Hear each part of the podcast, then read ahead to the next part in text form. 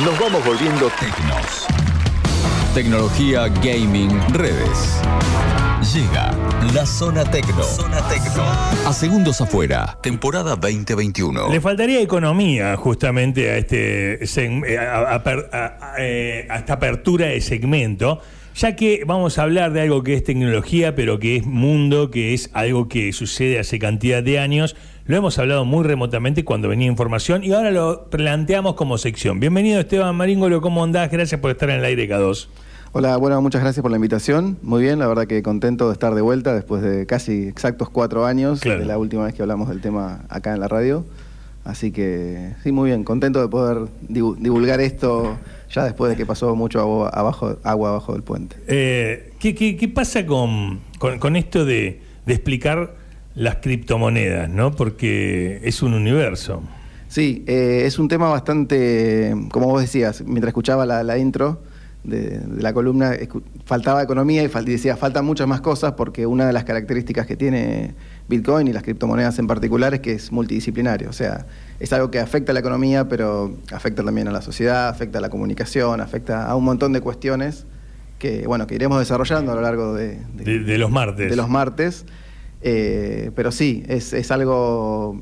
Es, es como un agujero, digamos, la madriguera del, del conejo en Alicia que te mete a un mundo tiene de todo. Y que la verdad que a mí me resulta apasionante. ¿Qué nos pasa eh, cuando sen- sentimos que, que ignoramos? A ver, te dicen, che, te, te, te interesa criptomonedas, te interesa Bitcoin, y uno dice, no, no, no, no, no, da- dame la plata. Es como, como una cosa de, de- de desconfianza. Eh, em, más allá de que el ignorar, ¿no? La desconfianza. Abrí esa puerta y decís, eh, pará, ¿qué hay del otro lado, no? Eh, eh, ¿cómo, ¿Cómo viene, a ver, esto de, de- de- de- de- de gente que conoce, cómo viene la popularidad. A mí la idea de invitarte fue un día que leo eh, Visa aceptará Bitcoin como forma de pago. Digo, puta, esto tenemos que hablarlo al aire. Claro. Eh, eh, me parece como que se puso más caliente el tema o como más accesible al, al- al, eh, al ciudadano a pie. Sí, hoy, hoy ya es normal que haya columnas y temas, digamos, en medios de- masivos hablando del tema, o en muchos casos desinformando, porque justamente a veces es un refrito de una noticia o simplemente tener que poner una noticia de algo. En el caso de Visa, Claro. no fue que iba a aceptar Bitcoin, sino que iba a aceptar una stablecoin, que es otra cuestión, Claro. que todavía no se implementó. Entonces hay cuestiones que están así en desarrollo y se van, bueno, a veces simplemente una punta, un comentario, un tweet dispara toda una noticia que se va, que se va elaborando. Y algo también de la actualidad, los, los clubes, las- los clubes de fútbol, ¿no? Que te suman a, carteras en las que vos también eh, pagás, ¿no? Apostás a, a ese club con, con- contribuyendo. Sos una especie de token fan. El digamos. Paris Saint Germain subió de 22 a 38 en la última semana, Bueno, ¿no? El precio. Sí, creo que sigue subiendo, El, el token fan que lo tienen, incluso lo tiene la AFA, ¿no? Hará como dos meses, lo anunció la AFA, eh, medio raro, ¿no? Me cuesta entenderlo, ¿viste? Es Bueno, por eso, pero también forma parte de toda esta ola de decir invierto en algo, quizás es más cercano para nosotros invertir en un equipo de fútbol, en un fantasy, en uno real, pero tiene que ver un poco con eso también, ¿no? De un dinero que no vemos y lo ponemos digitalmente en una cuenta, si querés. Claro, bueno, esto tiene que ver justamente con, con esta revolución que trae todo lo que son las, las criptomonedas y yo voy a, voy a hacer mucho hincapié en Bitcoin porque es eh, la punta de lanza de lo que, lo que realmente habilita que todo esto exista y de hecho, bueno, es, sigue siendo la... en mi- en mi La, la- la- opinión- la nave nodriza. Sí, sigue siendo el patrón oro de todas las demás criptomonedas, si se quiere. Claro. Eh, eh, pero volviendo a tu pregunta, que la gente que desconfía, a mí me parece un, un reflejo sano, si se quiere, desconfiar un poco de lo que uno no entiende. Eh, porque justamente, porque está lleno de cosas que son estafas o cosas por el estilo. Sí, Entonces, estamos acá vivos, de hecho, porque el, el Por- tipo en la caverna desconfiaba de la Sí, sí, oscuridad sí, sí, y vale- un instinto de supervivencia. Dice, a ver si viene no Eh, eh, la fiera y, y me, me- me- me comen y voy dudando si este animal es amigable o no, ¿no? sí, sí, preferible una falsa alarma que, que ser Sí, sí. devorado. Ok. Pero también tiene que ver con esta cuestión de, de que como es un- una herramienta, después de todo, tecnológica, o sea, la gente no, no termina de entenderla, entonces le cuesta meterse. Claro. O sea, yo creo que pasa por ahí como hay cuestiones de confianza. En su momento, quienes usamos Internet hace muchos años, yo recuerdo que la primera compra que hice por Internet en el 98, no 99, fue un libro y lo pagué contra reembolso, porque obviamente no me prestaban la tarjeta de crédito para hacer una compra. Era un libro en cúspide, me acuerdo, en la librería de. Buenos- de Buenos Aires. y lo pagué y me lo entregaban, o sea, le di la plata al cartero, cosa que hoy sería inviable. Eh, pero en ese momento fue así y la gente al principio desconfiaba de poner la tarjeta de crédito online. Bueno, hay un montón de cuestiones que hacen un poco con la confianza. Ahora, ¿qué es lo revolucionario de todo esto, digamos, y, y para meter un poquito eh, cómo se llega hasta acá? Porque existieron a lo largo de la historia un montón de, de- de intentos de hacer monedas digitales, que digamos que son, eh, existía una que se llamaba Hashcash, B-Money, B-Gold. Ok.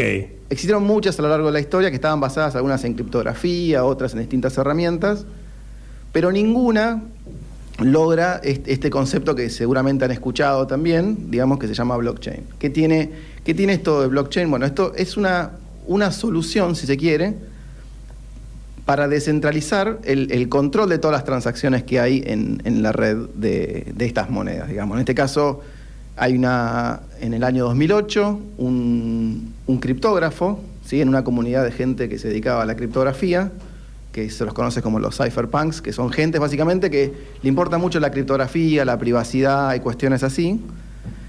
Presentó un, paper, digamos, una publicación algo técnica, pero es bastante corta para lo que sería un paper tradicional, donde Sí. explica, bueno, este concepto de tener un dinero digital que no requiere de un intermediario, que básicamente hay una forma de validarlo, etcétera, etcétera, con un montón de cuestiones técnicas. Y bueno, queda, pasa un poco así sin, sin mucho, digamos, sin mucho ruido. Y en enero del 2009 presenta en el mismo foro de discusión de esta gente, dice, bueno, tengo esta versión que ya está, ya la pueden empezar a probar. Digamos, esta, este, esta persona, digamos, no sabemos si es una, es uno, son muchos, estaba bajo un seudónimo que quizás algunos escucharon, que se llama Satoshi Nakamoto.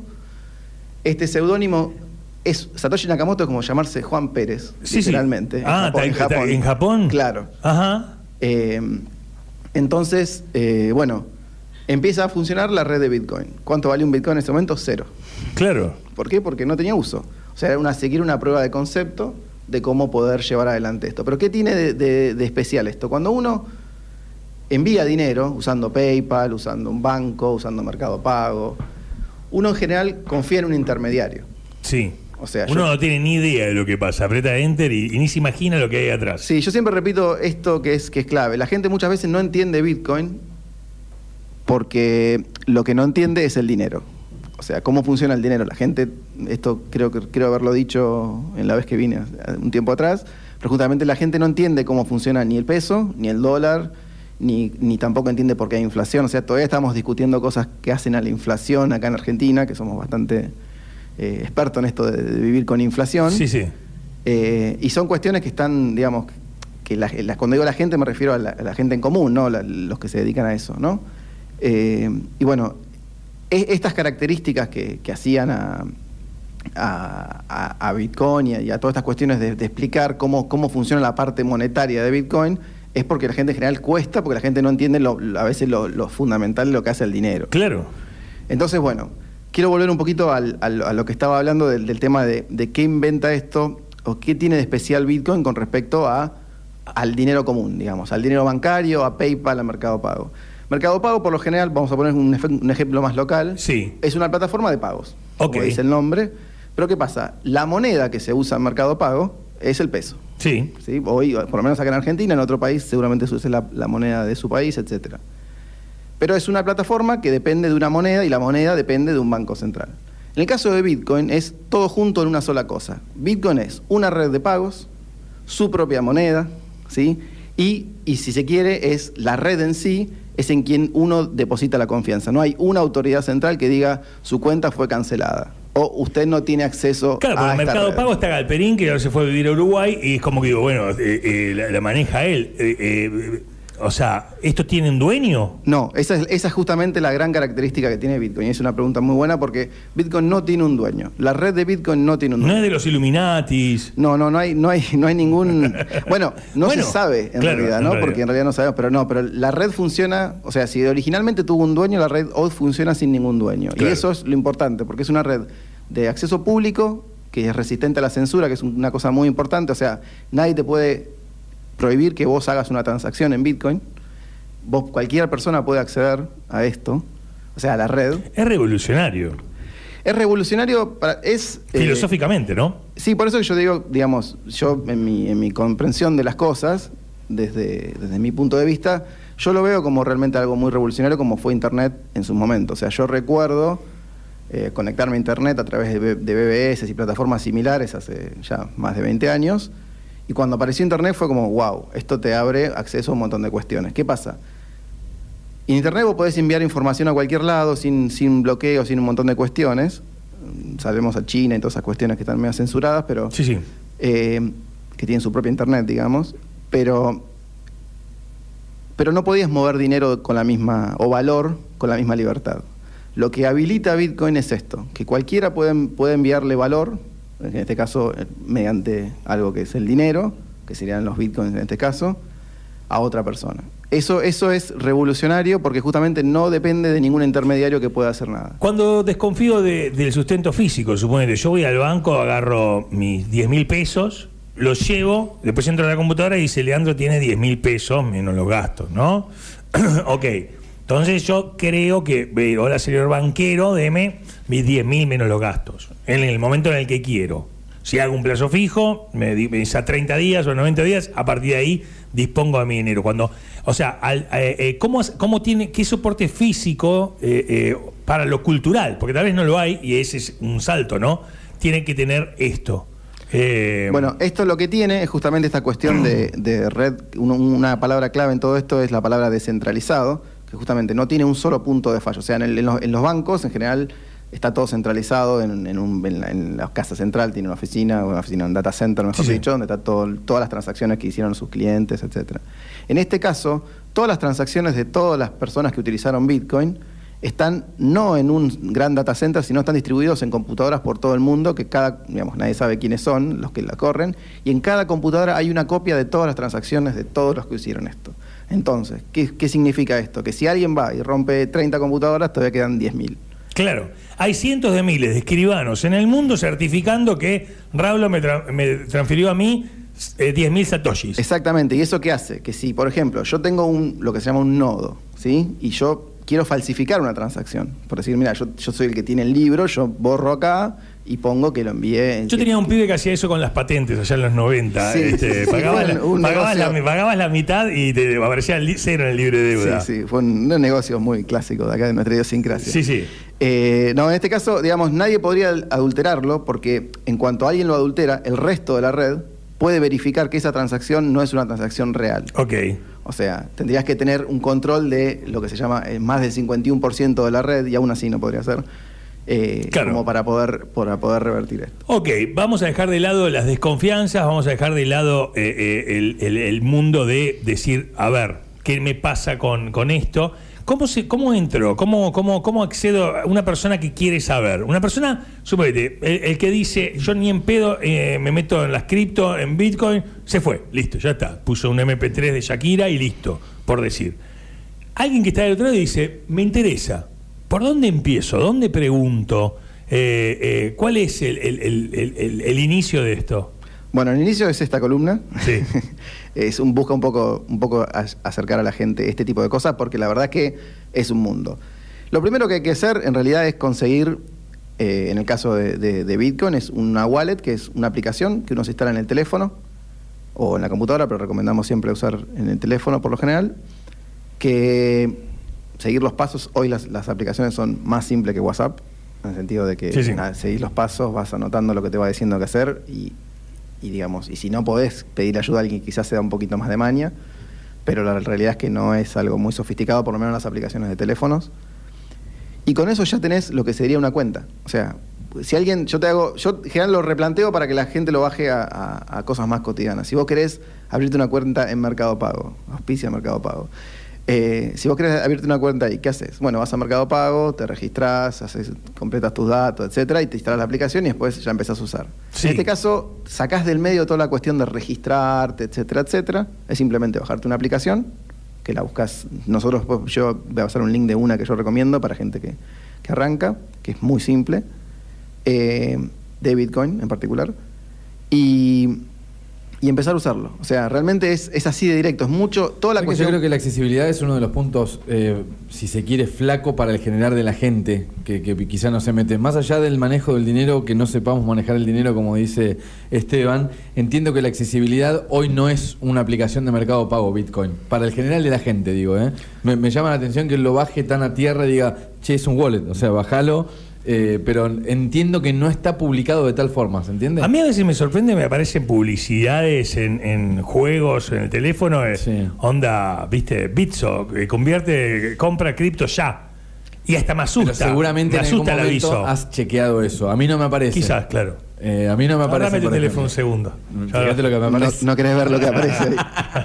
No, no, pero digo, la, la Big Data hace que te ¿Vos te aparezca. estás por ir a esquiar? No, ¿Eh? no. No me Bueno, contaste, no nos bueno. contó, ¿eh? Cuando No uno se detiene ¿Qué una foto de este, nieve, este te ofrecen Este snowboard, snowboard acá. botas. ¿Qué hace este snowboard acá? Bueno, Eh, esa no, es la qué cuestión, tremendo. Lo que dice Ra- Raúl es cierto. Eh, quizás yo lo, por una cuestión de estar expuesto a esto, eh, hay cosas que me parecen más triviales, pero sé que no, no es del todo trivial, porque todavía hay cosas que, que yo tengo que explicar a gente que ya está hace un tiempo en esto que todavía no son triviales. Parte del desafío que, que- que existe en esto es justamente hacer más accesible al usuario común. Pienso en el tipo, a ver, ¿en qué tipo estoy pensando yo? En el que tiene 10 lucas hoy guardada que dice, ¿qué hago? Voy, arbolito conocemos todos, eh, casa de moneda conocemos todos, casa de viaje que compra y venta de dólares conocemos todos. No conozco a alguien yo, por ejemplo, no hay demasiados referentes que me digan, mira, comprá Bitcoin que es más seguro que el dólar o esas cuestiones. ¿no? Bueno, después eh, en otro, en otro de, los, de, los, de los capítulos seguramente vamos a hablar del tema de evaluaciones y todo eso, porque eh, hoy eh, Bitcoin tiene una volatilidad innata que no se va a ir por los próximos, yo calculo, 10, 15 años mínimo. Eh, entonces, ¿qué pasa? No, le yo- pidan previsiones económicas, Esteban, porque no las da, No, por no. más que las tenga. Eh, no, no, no las tengo, no las tengo. Pero, pero quiero decir, pero es, es, una, es, un, es un activo muy volátil. Entonces, ¿qué pasa? Yo no le diría a alguien que tiene 10 lucas, comprate todo en Bitcoin si es todo lo que tiene, claramente. Yo le diría que si alguien compra, digamos, si tiene ese dinero o el que sea, lo que tienes hoy es una asimetría muy a su favor. O sea, vos decís, ok, podés poner esto y si todo va de acuerdo a lo que se piensa que va a ir, esto puede realmente crecer mucho. Es como una inversión en una empresa que recién arranca. Si bien Bitcoin recién, no es que recién arranca, eh, la realidad es que es, o sea, vos podés perder muy poco, pero el premio puede ser muy alto. Y el premio básicamente es una revalorización. Lo que cambió, que esto yo el otro día escuchaba eh, la, nota esta que, que habíamos hecho hace cuatro años, es que en su momento se decía, no pongas en Bitcoin, porque lo principal en ese momento era Bitcoin nada más, más de lo que estés dispuesto a perder. Y hoy, lo que está pasando, y que fue lo que de alguna manera hizo que el precio de Bitcoin suba mucho en el último tiempo, es que muchas empresas eh, empezaron a invertir parte de su tesorería, digamos, es empresas que tienen mucho cash en su tesorería. Sí, mil millones de dólares. Sí, el caso- un 10%, Exacto. 100 millones de dólares lo ponemos en cripto. Exactamente, en porque Bitcoin. es, no pongas, de- digamos, el dicho pasó de ser lo que no estés dispuesto a perder, a es a lo que, ahora me olvidé la frase, pero básicamente Pasa es, al aire generalmente. Sí, sí, sí, Una, no, una no. frase que uno sabe al aire eh, se la olvida.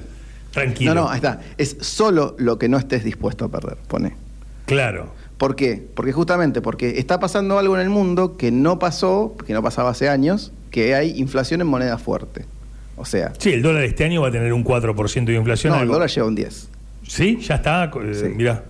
Eh, porque aparte es como, como el IPC de acá, que, que tiene un retraso. O sea, está pasando en todos lados y si vos mirás lo que pasa, esto ya, bueno, porque hablábamos de economía y todo esto, ¿no? Pero si vos mirás... Tendría que ser otra columna los Sí, miércoles. sí.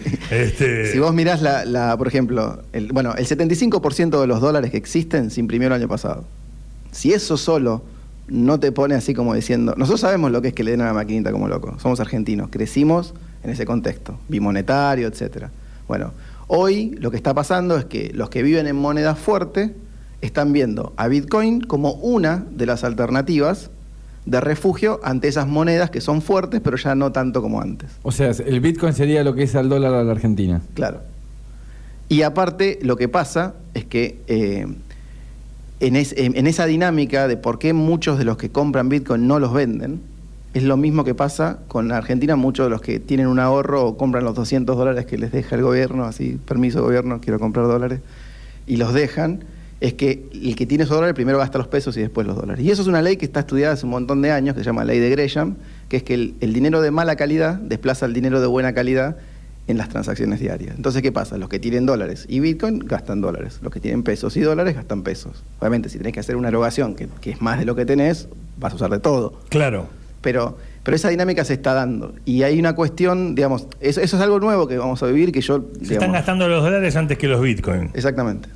Entonces, bueno, está... La ley de Gresham. ley de Gresham. Eso se, se da cuando comemos un asado nosotros, ¿no? Va- Vamos viendo cómo qué, qué parte de la- del vacío se ataca primero y qué queda para el final y esas cuestiones. Eh, Es parte de, de este mundo. Eh, eh, dejanos un tip, eh, algo, alguien se quiere quedar investigando, alguien quiere el martes que viene hacerte una consulta, algo que, que- que- que adentre a cualquiera que esté escuchando fácilmente el- al mundo cripto. Bueno, yo les recomendaría, primero que nada, para los que quieren empezar, que bajen una wallet en una, en una dirección muy simple. ¿Cómo es? Se llama moon.com. Moon.com, Luna, M. No, M-U-U-N, es como un juego de palabras con... Ajá. Esa es una wallet... M-U-U-N. N. punto Ok. Esa wallet es una wallet eh, muy especial, pero es, es la más simple que yo puedo recomendar realmente para, para que empiecen a probar lo que sea. Pueden básicamente recibir y enviar con muy, muy bajo costo. Quieren poner mil pesos, pueden. Sí, sí, Listo. sí, sí. Y prueban. Después vamos a ver cómo llegan a comprar los Bitcoin. Esa wallet tiene una cosa particular. Está desarrollada por un equipo de argentinos, Ok. principalmente, pero no, por, no que porque sean argentinos son mejores, sino que realmente es una, una coincidencia. Pero lo que está pasando es que el- la- la- en la última... Bueno, después vamos a hablar de esto, pero por ejemplo El Salvador ahora aceptó, eh, digamos, denominó a Bitcoin como moneda de curso legal. En una charla que hubo hace poquito, eh, Jack Dorsey, el, el CEO de, de Twitter, recomendó Moon, porque es una de las, de las herramientas. Estos, estos chicos hace, diría, cuatro años que están trabajando en hacer lo más simple posible la, la herramienta. Hacerlo Esto que- accesible, lo que esto que decías vos. claro. Y están, vos fijás y son tres botones la aplicación. Y decís cuánto, que la comisión de la red, nada, es envío y ellos hacen todo lo posible para hacerlo simple. Yo recomendaría eso. Después les voy a pasar un link que escribió un amigo mío que se llama eh, Bitcoin arrancar con la bicicleta. En realidad es como para aprender. Bitcoin arrancar con la bicicleta. Sí, básicamente que es... Lo googleo y lo, Sí, sí, sí, no, yo después les paso el link para que lo pongan en, el, En, en la nota. en la nota.